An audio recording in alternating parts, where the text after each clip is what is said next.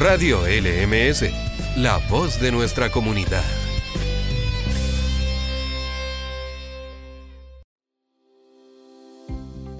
Hola Roque, esta es la primera versión del programa en que entrevistamos a miembros de la comunidad del Manuel de Salas y les consultamos por sus canciones favoritas. En esta ocasión tenemos al profesor Roque Marín, que es el famoso profesor de ajedrez. Eh, muy famoso entre, sí, muy famoso entre los niños, ¿verdad? Sí. sí, ahí ajedrez estaba bien potente. Y una, está ya dentro de la asignatura de matemáticas, lo cual permite que, que más niños accedan a, a, eso, lo cual me parece fantástico. Sí, es algo realmente muy importante que se ha logrado a través del tiempo, así que en ese sentido hay que seguir potenciándolo nomás y más ahora en este nuevo escenario pandémico hay que seguir viendo cómo, cómo podemos avanzar en este tema del ajedrez en aula. Profesor, vamos a lo, a lo que vinimos. Hay algunas canciones que fueran importantes dentro de la historia de vida. Y de ahí te voy a consultar qué, qué rol jugaron. Así que vamos a partir con esta. I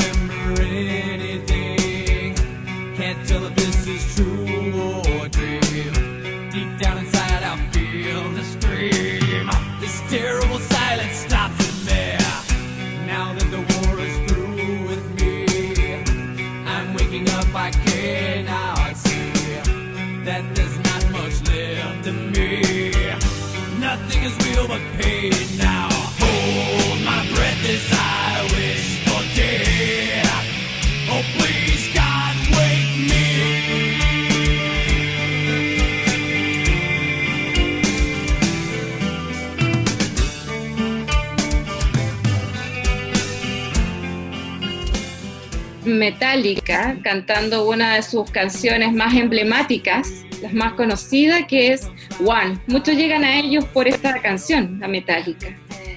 ¿Cuál es tu historia con esta canción? De un tema que habla directamente sobre las consecuencias de la guerra.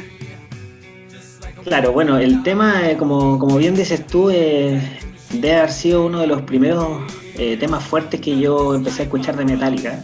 Siempre me, me gustaba ese grupo, pero no sé, Enter Sandman, como canciones más, más típicas, pero llegué a este tema y por un compañero de curso que era fanático de, Metallica y tocaba batería. Mauricio Ormazábal. Entonces me dijo, oye, ¿cachaste esta canción de Metallica? Y yo obviamente no la había escuchado, la empiezo a escuchar y la empezaba me, generó un tema muy, muy potente con cómo, hicieron el nexo ahí como del tema bélico con, como con ese con esos acordes que son súper simples y donde para mí igual fue un, choque escuchar eso, pensando en que Metallica uno estaba acostumbrado como a los riffs más duros, con más distorsión. Y aparte de la parte, de la parte musical, el tema importante para mí fue la letra. Porque yo hasta ese minuto, increíblemente, no le ponía mucha atención a las letras. Yo siempre escuchaba los temas por la parte musical y la neta en realidad en ese minuto mi inglés no es muy pulcro y no entendía muy bien lo que decía. Y cuando empiezo a escuchar la letra, yo creo que me generó un tema muy importante en la conexión de la música con la letra. Entonces eso me empezó como a envolver mientras avanzaba el tema y en la parte, en la parte de la batería, para mí fue muy importante porque mi amigo, como tocaba batería, me empezamos a discutir y me decía, oye, pero mira el bombo, me parece que hace doble bombo con el pie. Y yo, no, parece que hace con la mano. empezamos a tener una discusión muy como entretenida sobre eso. Y ahí empezamos a, como a, comprendernos más con la música y fue muy muy recordado hasta el día de hoy nos empezamos a acordar, oye, ¿te acordás? Que nos empezamos a ver cómo era el tema de la batería y tú me discutías y yo sí, y ahí como que no, pero es que la canción es súper de guerra, entonces tiene que ser con doble bombo, entonces como que todas esas cosas van generando un tema súper eh, relevante. Y esto yo lo llevé a mi familia. Entonces le mostré el tema a mi papá. Y mi papá me decía, oye, ya me voy a mostrar esos, esos puros gritos que, que tocan en la radio, qué sé yo. Y digo, pero mira, escucha esto. Y le, pongo el tema y no le digo absolutamente nada de lo que trata. Y cuando parte me pone caras como así, oh, qué interesante. Oye, mira, y obviamente la parte ya más ruda como que ponía caras raras, pero al final me dice algo súper importante que, que, yo creo que también me marcó mucho, que me dice que, qué importante es la conexión de la música con lo que dice, porque mi papá igual cachaba un poco más de inglés. Entonces como que, y dije, qué heavy que un grupo tan metalero como, como lo es Metallica pueda llegar a alguien que quizás no está acostumbrado a esa música, obviamente. Entonces me marcó mucho eso, esa conexión tanto con mi compañero, con mi familia y ahí empecé a escuchar las letras y me di cuenta que había muchos temas que la letra es increíble y yo realmente no, no le ponía la atención que necesita. Entonces fue muy, muy importante para mí ese, ese golpe. Interesante cómo, cómo se involucró también tu, tu familia, tu mamá. Eh, creo que la música que uno escucha cuando es más eh, joven, adolescente, eh, no conecta mucho con los padres. Me parece súper interesante ese nexo que produjo la canción con, con tus papás. Sí, y hasta el día de hoy, de repente, bueno, mi papá me, me, dice, oye, ese grupo que también te gusta, que es Pearl Jam, que creo que viene por ahí. Sí. Eh, también hay un tema ahí que, que, empezó con la letra, oye, la música, y entonces como que me preguntaba después por temas de, de grupos, así oye, ¿no tienes un tema que me muestres de nuevo? Y ese grupo Metallica no tiene otro tema por ahí, me decía. Entonces es como muy, muy, muy loco el tema, así que fue, fue bien potente y hasta el día de hoy me, genera un, un, un una sensación como eso, esos recuerdos de, esa época y me voy a la parte emocional y en este tiempo de pandemia, o sea, te imaginarás, yo no veo a mis padres cercanamente desde marzo, desde marzo que no los abrazo. Así, así de duro, a pura distancia eh, física, que no me gusta decir distancia social, prefiero decir distancia física, y y no lo he podido abrazar desde marzo. Entonces de repente escucho el tema, ahora como que Metallica viene, que no viene. Entonces me acuerdo de eso y de verdad que me genera sentimientos súper potentes, muy potentes. Eh, sí, eh, empatizo contigo, yo también. Del 15 de marzo tengo claro, fue la última vez que me despedí papá y los abracé y, y, vino lo que vino después. Pero bueno. Exactamente. Eh, mencionaste a Pearl Jam. Pearl Jam, un grupo de música hermosa, pero algo melancólica. Given to Fly, sí. que me nombraste.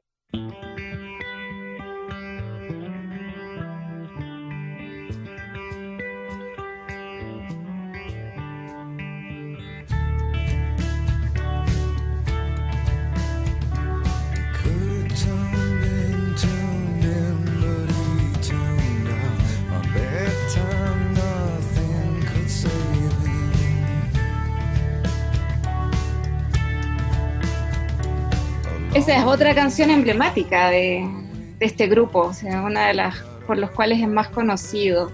Pearl Jam, en esa melancolía que tiene, ¿cómo es parte de tu historia? Bueno, Pearl Jam también, yo creo que mi generación, tengo 39 años, mi generación vivió todo ese proceso de, escucharlo desde los 14 años, pleno año 90, 92, por ahí empezó el, tema del grunge y, y Pearl Jam también llegó por este compañero mío, gran amigo Mauricio Almazal y, y también por Pearl Jam lo empezamos a escuchar y, y nosotros fue muy, muy loco el tema porque crecimos todo el colegio con, con Pearl Jam y empezamos a meter a más compañeros y al final éramos como un, una secta de, de grunge y empezaban las discusiones contra el grunge, contra Guns N' Roses, no, no, pero son muy poperos, y la típica discusión, y nosotros fiel a, Pearl Jam y a todo el grunge, a Soundgarden, todo el, Alice in Chains. Pero cuando llegó Pearl Jam a Chile, eso fue increíble. O sea, imagínate la cantidad de años esperando que llegaran a Chile. Llegan al concierto, vamos al concierto y a mí nunca me había pasado, ¿eh? y no tengo problema en contarlo obviamente, pero llegamos al concierto, se apagan las luces, aparece el tema Release, que es otro tema que, que abren, y te juro que con mis compañeros nos pusimos a llorar. Y eso nunca me había pasado, nunca pensé que me iba a llegar a suceder algo así. De llorar por un grupo, por un tema, por las emociones, por los recuerdos. De hecho, ahora me acuerdo igual unos porque el tema Entonces fue, para mí uno de mis grupos favoritos, lejos, lejos. Y este tema puntual de Given to Fly, yo encuentro que es una, una de las mejores canciones en el sentido de la canción que tiene la letra nuevamente con la música. Porque la letra es de alguien que, eh, bueno, está nacido para volar, eh, empieza a mostrarle cómo, cómo la vida le entrega las alas y su mente está como muy abierta y se va al mar y en el mar él vuela y como que cuando están entregando las alas la música empieza a avanzar y cuando él está como volando en el mar, en el tema, música como que tiene un golpe muy potente, entonces va como de menos a más. Entonces yo encuentro que la conexión, o sea, yo lo escuchaba por ejemplo con los ojos cerrados, con audífono, y es increíble cómo te transporta todo lo que te transmite. Y la música va pero demasiado ligado al momento en que él le entrega la ala y vuela. O sea, cuando él dice que vuela, ahí como que llega el pic del tema, entonces como que tú unes todo y es, maravilloso. Para mí es un, golpe energético, de hecho yo traducí la letra, le encontré mil sentidos, porque obviamente el de la letra no es algo concreto, es algo bien, como decías tú, melancólico, tiene temas ahí también de, de la parte, eh, bueno, la parte social, de cómo uno puede volar, eh, mentalmente en sus ideas, es todo un proceso, entonces yo de hecho lo he ocupado mucho en mis clases de ajedrez con adultos, con como el concepto de volar. Y bueno, y también uno, uno también va pensando en, cómo agarrar estas ideas de letras de música para poder hacerlo, por ejemplo, en, las mismas clases. Entonces, para mí es muy relevante ese, ese concepto que, que, entrega el tema Given to Fly, porque como, como que uno nació para volar. O sea, uno tiene que volar en lo que haga. O sea, uno, la mente es, libre. Entonces, en ese contexto, como que como que las que, que te da la vida, uno tiene que agarrarlas, ¿cachai? Imagínate ahora, estamos en pandemia, si uno no quiere volar con la mente, uno muere.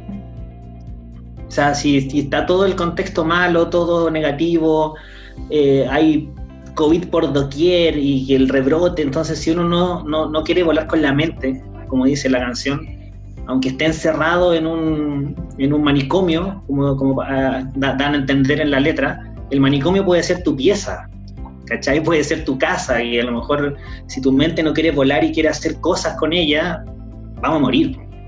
Entonces, le encuentro pero absoluto sentido siempre y es un tema que me, fascina. Realmente me, a la persona que conozco, que empezamos a conectar con la música, le muestro el tema. De verdad que... es una canción atemporal. Es como una, es una, una, herramienta de... Es una herramienta de vida y también laboral para ti.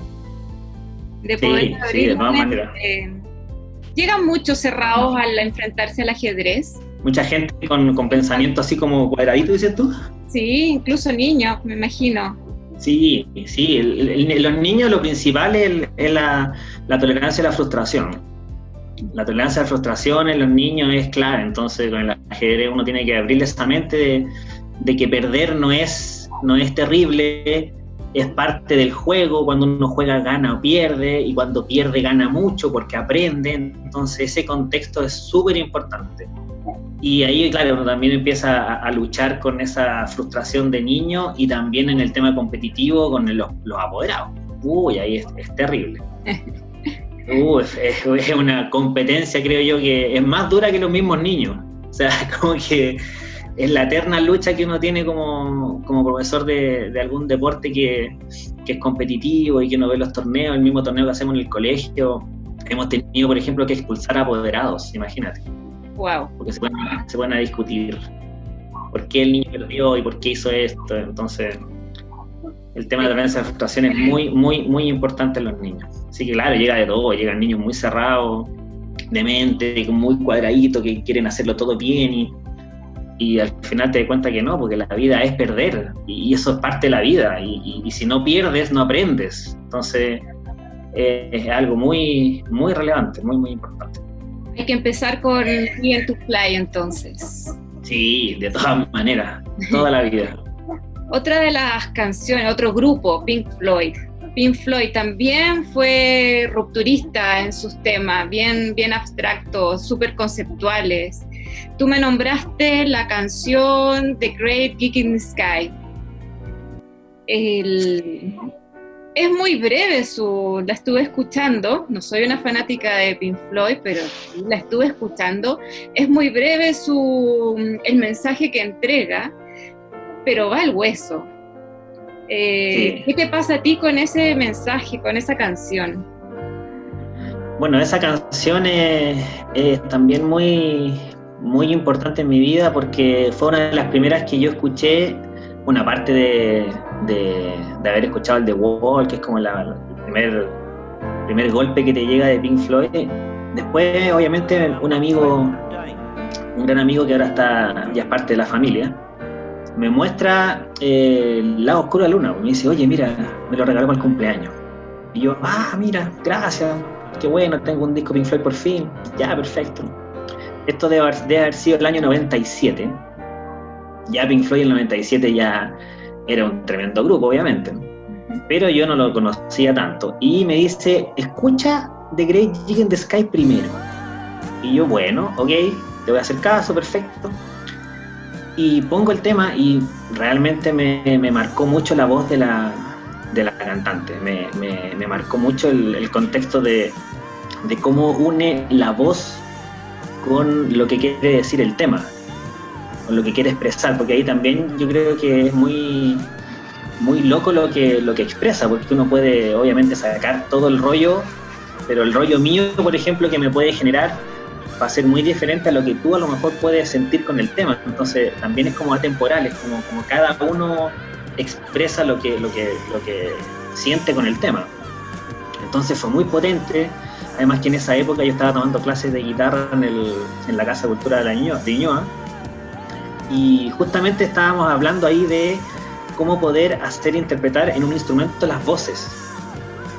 Entonces yo escucho este tema y yo digo, uy, qué increíble, ella debe haber estado emulando algún instrumento.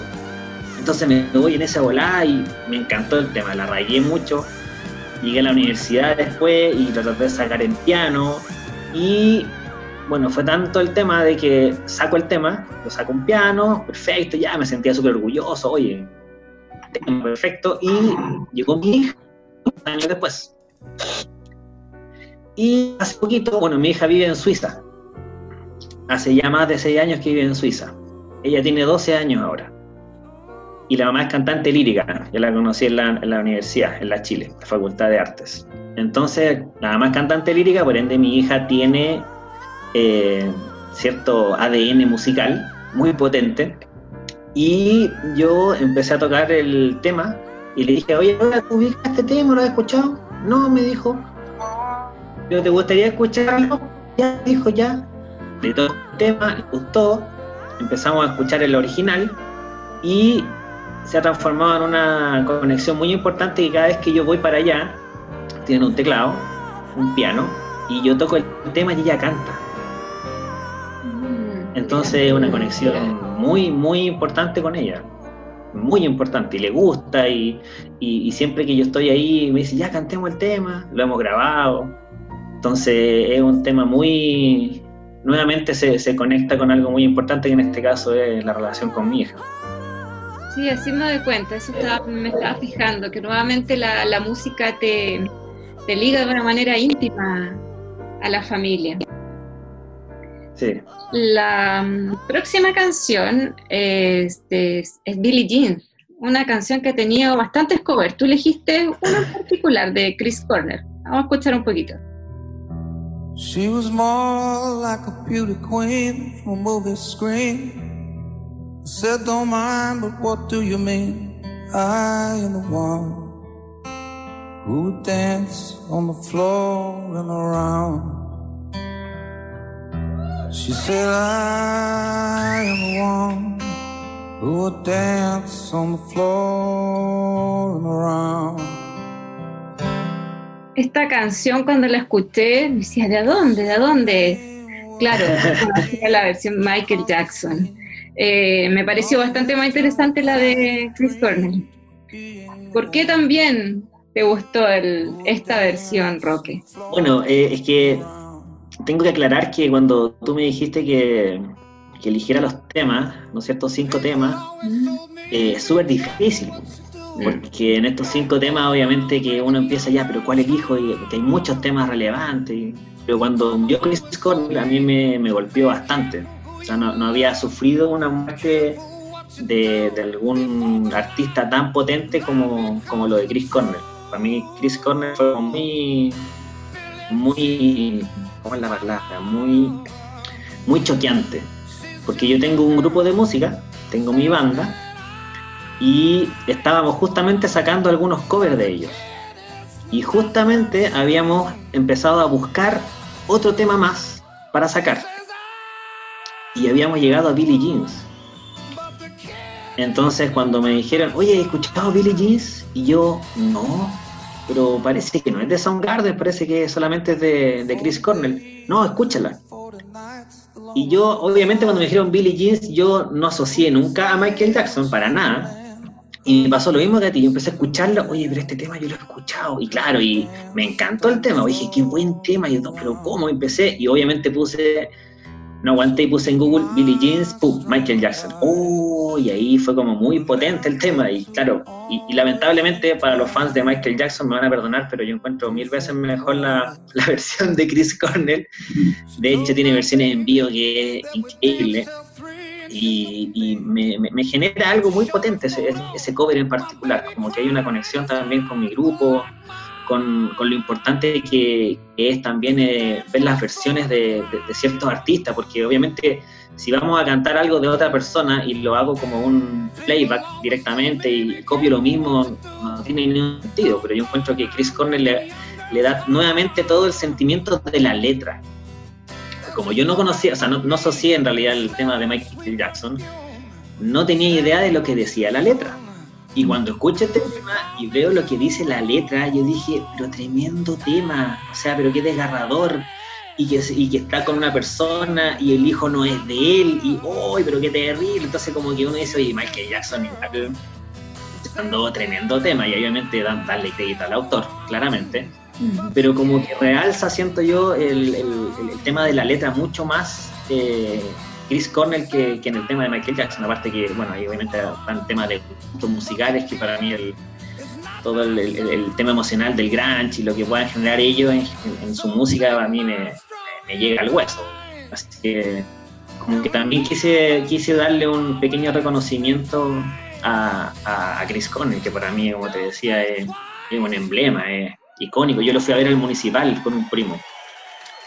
Y fue increíble, o sea, no, es el mejor recuerdo que tengo, porque fue al, al recital y el, a los pocos meses murió, entonces es súper chocante, súper chocante. Así que yo creo que por eso lo, lo, quise poner. Porque uno dice, oye, ¿qué pongo? De, de, de Soundgarden tienen miles de temas, de Chris Cornell también, pero ese como que en particular lo, lo encuentro algo interesante que, que, nuevamente une el tema emocional con, con, lo que él es como artista y todo lo que, lo que sucedió. Sí, ahí concurro que la versión de Michael Jackson no transmite la emoción de, no, no va como un poco en sincronía con la, con la letra, con el contenido, es más pop que la interpretación que hace Chris Cornell. Sí, que, claro. que te transmite el, el mensaje, como dices tú. Ahora, debo admitir también que, después acordándome, eh, ese tema de Michael Jackson lo tocaron miles de veces en matrimonio. Y era como, ¡ay, en matrimonio! Y ahí está, pero feliz, bailando el tema, como son pequeños cortes del, del, del tema completo.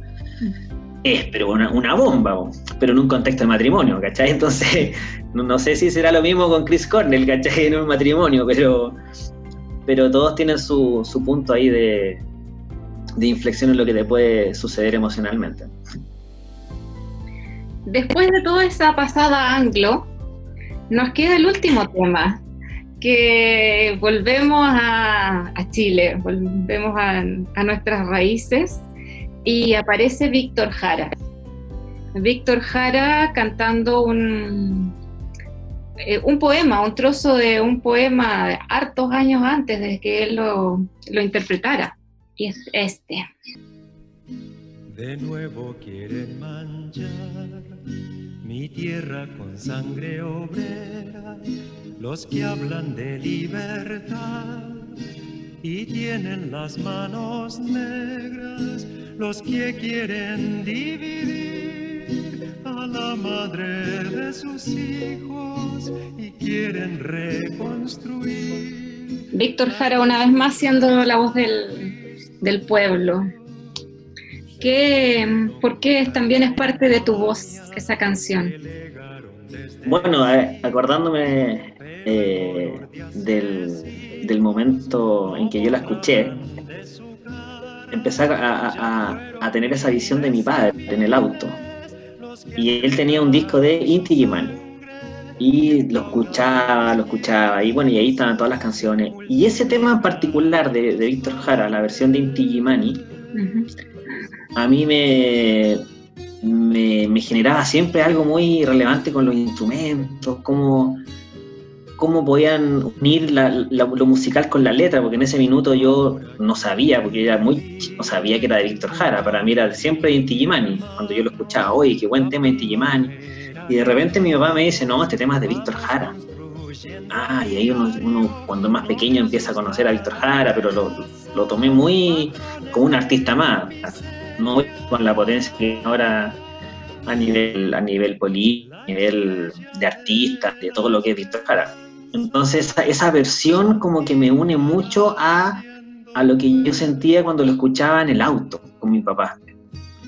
Eh, era una sensación como de, de, de unirme a él siendo yo pequeño y que sentía que que yo podía como vibrar con una música del papá que te pone un tema, ¿cachai? Como, que el papá siempre pone temas y uno como que escucha y alguno que... Yo lo vivo ahora con mi hija, yo pongo temas de repente y mi hija no está ni ahí con el tema, me dice, oye, que fome tu canción, papá, tan rockero, qué sé yo. Entonces como que ahí yo dije, oye, qué bueno que me gusta el tema que pone mi papá. Como que me sentía súper feliz por eso, como que era una conexión. Y claro, después... Eh, apareció el conjunto instrumental en el colegio, porque bueno, yo soy exalumno del colegio. Entonces, el, eh, en el conjunto instrumental yo estuve un, par de años y, tratamos de tocar ese tema. Entonces, como que empieza a repetirse y después conozco, la versión de Víctor Jara y entiendo la letra y entiendo toda la obra de Víctor Jara en función de lo que decían sus letras. Entonces, como que me genera otro, nuevamente, el conectar la letra con la música entonces ahí empiezo a, entenderlo mucho más y, claro, y es ahora un, dentro de las canciones para mí es un ícono ese, este tema puntual, porque dice cosas tan potentes, siendo tan simple lo que dice en el fondo. Y como dices tú, es un tema, ¿no es cierto?, que, que él lo toma, pero lo transmite de una manera y esa es la gracia de los autores, y la gracia de los intérpretes, mejor dicho que toman cosas antiguas o textos o poemas y los transmiten de una forma en que tú quedas pero en shock. Entonces, yo siento que es una conexión muy importante con mi infancia, con lo que genera ese vínculo hijo-papá y, lo que dice en el, en el contexto histórico político es, es potente. Para mí es como que yo escucho eso, por ejemplo, el estallido social, yo escuchaba eso y decía, bueno, esto pasa esto es. Como que no hay más. Y, en, el, condominio donde digo yo, mucha gente lo, lo ponía, ponía el tema. Entonces tú dices, ah, la cosa llega, no, no, soy el loco yo nomás que, que, siente que este tema funciona, digamos. Entonces, como que la conexión es, muy potente, muy, muy potente. Además que la versión de, de Inti si la pueden escuchar gente que, está ahora oyendo, si pueden escuchar la versión de Inti Gimani, es realmente notable como, como, también realza los momentos en donde cambia de estrofa, cambia de, letra, cambia de historia. Es maravilloso. sí, es una, es una muy linda eh, interpretación de, de Inti Gimani de la versión de, de Víctor Jara. El, el rescate de la emoción, como dices tú y me doy cuenta que la emoción es lo que, claro, la, la música es emoción, pero me, me, ha llamado la atención de todas las canciones cómo la emoción te conecta con tu familia. Sí. Directamente el, el, recuerdo va no solamente a la, a la música, a la época, sino que también a la vivencia y a la interacción con, con tu familia. Sí, al, al hueso en ese sentido. Ya, Roque, no te quito más tiempo. Te agradezco mucho por este paréntesis en la mañana para, para esta entrevista. Y mm, muchas gracias por la participación tuya y a colaborar con nuestra radio comunitaria del Liceo Manuel de Salas. Sí, muchas gracias por la invitación, muchas gracias por la invitación y cuando quieran nomás comentamos lo que ustedes estimen y cuenten conmigo para, para apoyar esta, esta actividad que yo encuentro muy, muy necesaria, sobre todo en estos tiempos de que uno se empieza a conectar más con, con lo que realmente vale, que son justamente los sentimientos y eso, esto es es muy importante. Algo, algo, positivo de la pandemia, creo yo, es justamente esa conexión entre lo, emocional y lo que uno vive, que quizás sin pandemia no nos hubiéramos dado cuenta, hubiéramos seguido como robot en esta vida de levantarse en la mañana y llegar a, a comer a la noche y dormir y seguir en esta rutina sin quizás detenerse a analizar este tipo de cosas que son, son lo, que, lo que te mueve realmente. Así que feliz de que me hayan invitado y cuenten conmigo para otra oportunidad. Ya, Roque, nos estaremos viendo entonces en una próxima oportunidad.